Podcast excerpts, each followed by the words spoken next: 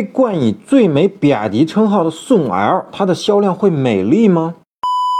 前几天，比亚迪宋 L 呢刚刚公布了二十二到二十八万元的预售价，那引来了广大网友的关注。有人觉得这款新车的颜值高、技术又先进啊，肯定还会是一个爆款车。但也有人觉得啊，那这个价格呢与同为跨界 SUV 的小鹏 G6 形成了直接的竞争关系，所以比亚迪宋 L 未来的前景压力山大。那所以本期节目呢，咱们就来分析一下宋 L 到底能不能畅销。首先啊，我觉得网友称其为最美比亚迪呢是绝对没有毛病的。那第一眼看上去呢，比亚迪宋 L 就是给人眼前一亮的感觉。我们先不讨论和小鹏 G6。外观的设计孰优孰劣，只说在宋家族和比亚迪全系车型中呢，这个外观设计那都是很出彩的。先锋龙颜美学设计啊，配上这个溜背的造型，再加上电动尾翼，那是相当的拿样啊。此外呢，电动尾翼也不是个样子货啊。那时速一百公里以上的时候呢，会自动开启。那后续的通过 OTA 的升级呢，还能实现多种角度的调节。那最终车辆的风阻系数呢，达到了惊人的零点二五五，而以低风阻著称的奔驰 EQS SUV 呢，是零点二六。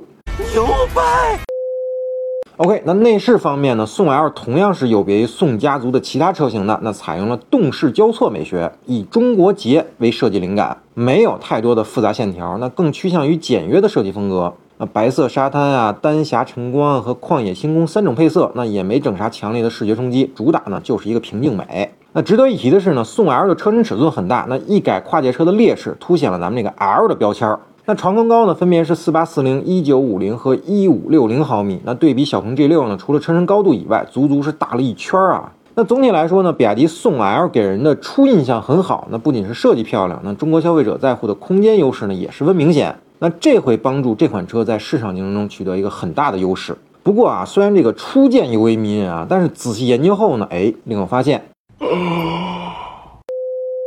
比如动力方面啊，比亚迪宋 L 的前期宣传中呢，一直推崇的是高性能，那零百加速时间呢只需要四点三秒。那预售后一看啊，得是二十八万的四驱车型才能做到。那不过这也不算什么大问题，因为小鹏 G6 呢也是这么干的。但性能上呢，比亚迪宋 L 就完全输给这个小鹏 G6 了。那低功率的宋 L 呢，最大功率一百五十千瓦，比同价位的小鹏 G6 呢少了六十八千瓦。那百公里加速呢是八点六秒，比小鹏呢是慢了两秒啊。续航五百五十公里，比小鹏 G 六呢也是少了三十公里。那宋 L 的高功率车型呢，对比同价位的小鹏 G 六啊，百公里加速呢也慢了一秒，那续航呢少了九十三公里。包括四驱车型啊，也是不如小鹏 G 六的。加速呢慢了零点四秒，续航呢少了九十八公里。在电动车最核心的竞争力方面呢，也就是动力和续航方面呢，都是没有优势的。再看对于电动车同样重要的智能配置啊，那比亚迪宋 L 呢也没有小鹏 G 六有诚意。那售价二十二点九九万元的小鹏 G 六五八零长续航 Max 版呢，就已经搭载这个双激光雷达、双 Orin X 芯片和八幺五五的智能座舱了。那反观二十二万元的宋 L 啊，没有激光雷达，而自研的六纳米芯片呢，虽然跑分不错啊，但真正实力呢，还需要市场进一步的验证。所以，您觉得比亚迪宋 L 想要月销过万能成功吗？那消费者们会买单吗？小鹏 G 六会不会更香呢？评论区告诉我。